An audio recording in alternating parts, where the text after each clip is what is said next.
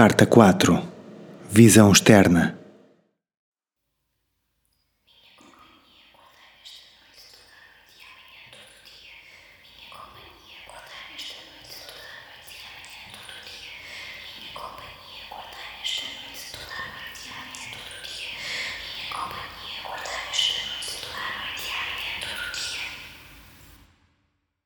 Querida Ana, minha companhia, acordai-me esta noite, toda a noite e amanhã, todo o dia. Todos os dias ouço 30 minutos de rádio e é ela a responsável por me ligar ao mundo. Já te uso! Não estranhes, não me acuses. Eu bem sei ao que me propus. É utópica a ambição de um completo isolamento do cotidiano e prefiro assumir a minha fraqueza encarando a dependência com coragem, a remetê-la ao silêncio para o canto das coisas feias. Por tal razão, permiti-me ter meia hora de rádio diária, uma vez por semana, sempre a horário variável. Mas o gesto tem manha. Num primeiro momento, deixo colado ao meu nariz, para romper o silêncio da minha morada. São dez minutos passados assim. Mais do que ouvir um tema ou uma conversa, ou ouvir sons que não existem onde estou.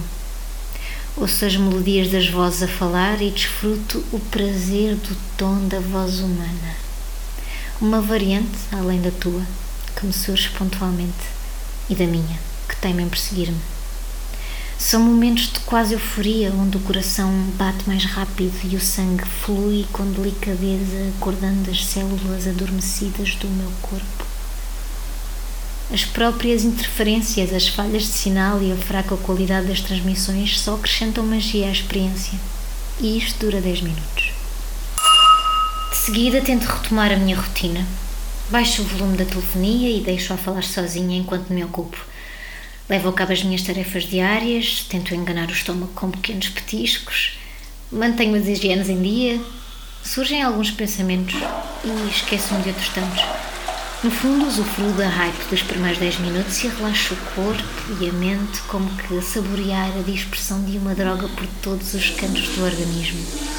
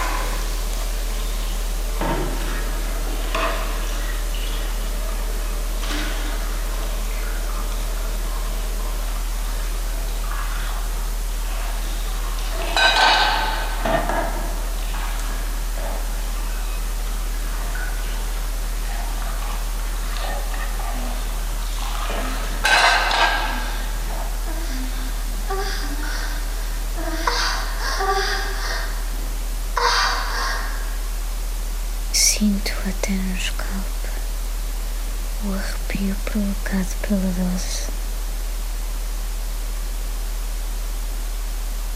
O corpo fica mais leve e a mente desocupada, o que me leva a estar disponível para o que quer que a minha solitude me reserve. Os últimos 10 minutos uso-os como rampa de lançamento. Coloco o aparelho na zona mais afastada da casa e baixo-lhe o volume para que se ouça somente a estática.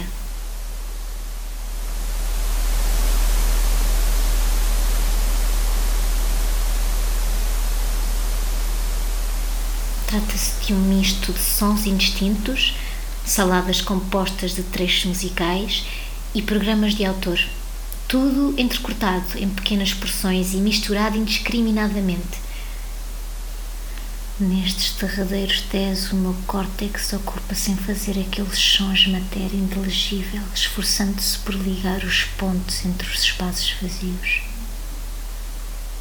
Com base na pouca informação, na melodia de determinado tema, nas inflexões ou nas exaltações dos discursos, tento adivinhar qual será o tema da conversa, quem ganha a argumentação, o que quererá cantar quem canta assim tão melancolicamente.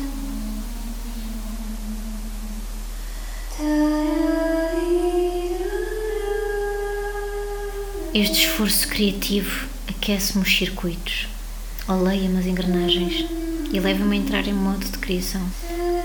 Contra a imposição dos próprios clichês, parece-me que este método me é mais leal em termos de fertilidade criativa do que tentar espremer as minhas febres para produzir poesia de qualidade altamente questionável. Ontem, pela primeira vez, essa mesma rotina teve um contratempo.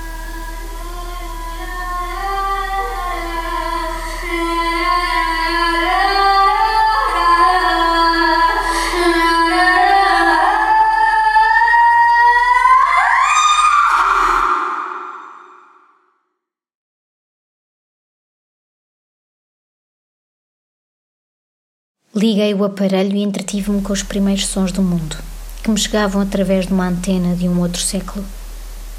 Enquanto apanhava os tons e meios tons que habitava o éter, captei uma inflexão diferente. Inquietude. Um alarme qualquer na voz do locutor que me prendeu a atenção.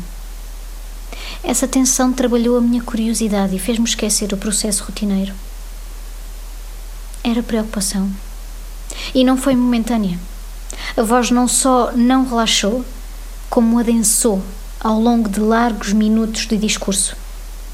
A minha percepção transitou do tom para as palavras preferidas, fazendo-me abandonar o jogo dos sons e sensações que costumava levar a cabo. Cada vez mais entupidas devido à quantidade de casos que têm surgido Parecia dizer numa nota de apreensão. Foram improvisadas aulas especiais e todos os recursos nacionais estão a ser mobilizados no mesmo sentido. O de compreender e conter o que parece ser o início de uma. Desliguei o rádio. A minha solitude não seria incomodada com alarmes mediaticamente exagerados inerentes a uma rotina da qual me estava a tentar apartar.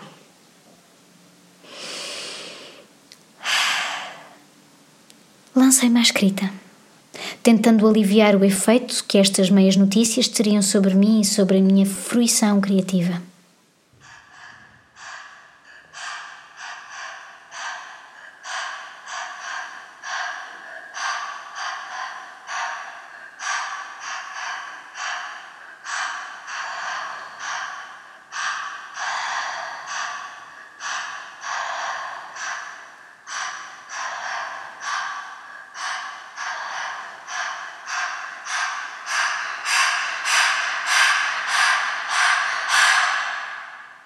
Passei a noite toda num tanque com os lençóis, ao som dos ventos noturnos que açoitavam a cabana. O ruído continua lá fora e teimou em perturbar a quietude do meu isolamento. Ainda grog de sono, apática e esfomeada, não vi outra forma de descansar a minha mente senão quebrando uma das poucas regras que tenho e ligar o rádio. Falava uma voz que me era familiar rouca, audivelmente debilitada. Fomos obrigados a fechar portas.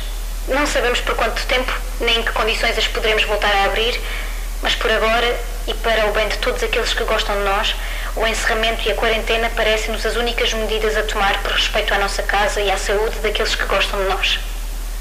É um dia triste para a cultura. E de resto, para o país. A sua voz carregava o peso da responsabilidade de quem foi devoto a uma causa que agora perdeu. Enterrar um filho, queimar memórias, eutanásia. Este pesar tem vários nomes. E a voz carregava todos esses tons e mais alguns impossíveis de enquadrar. Perdida na melancolia que abanou a minha estrutura psíquica com estranha brutalidade, apanhei o comboio mais à frente de emergência decretado, mais do que um pedido da Direção-Geral de Saúde, esta é uma imposição que pode ter consequências legais e judiciais caso seja desrespeitada. Lembrem-se que, ao proteger-se a si, protege quem está à sua volta. Se considera ter corrido o risco de contágio, por favor, De seguida surge uma série de animações coloridas e minimalistas. Figuras que suspeito serem apenas reais aos meus olhos. Enquanto uma outra voz conhecedora, pragmática e doutorada expõe a sua tese relativa aos conhecimentos vigentes ao máximo pormenor.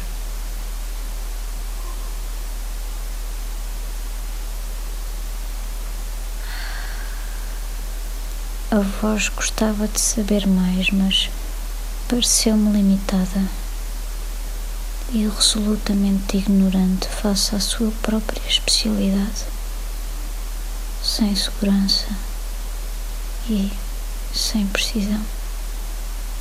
Apenas o medo.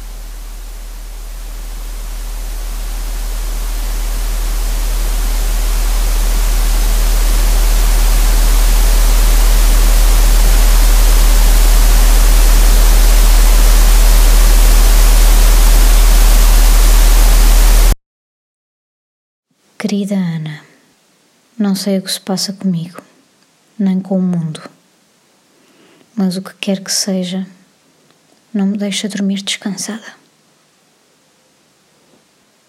A sombra da incerteza prende-me as pálpebras e desperta-me os olhos. O meu corpo sente-o cada vez mais entorpecido pela temperatura e pelos anormais fenómenos que nele vão tomando lugar. Há qualquer coisa que precisa de sair de dentro desta pele. Essa entidade intempestiva e fulgurosa combate a pele e restantes órgãos, quer sair deles. Por eles, através deles, quer furá-los e acusar a sua presença, quer ser notada e falada. É uma vaidade que se pega, tem ego próprio.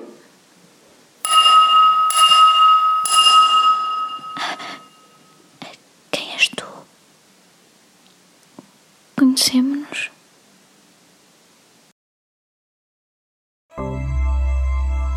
Este episódio foi interpretado por Helena Caldeira, a partir da carta de Um Moribundo aos Outros Todos, de Miguel Ponte. Este é um podcast bestiário, uma estrutura artística que desenvolve o seu trabalho em torno do teatro com contaminações artísticas das restantes linguagens.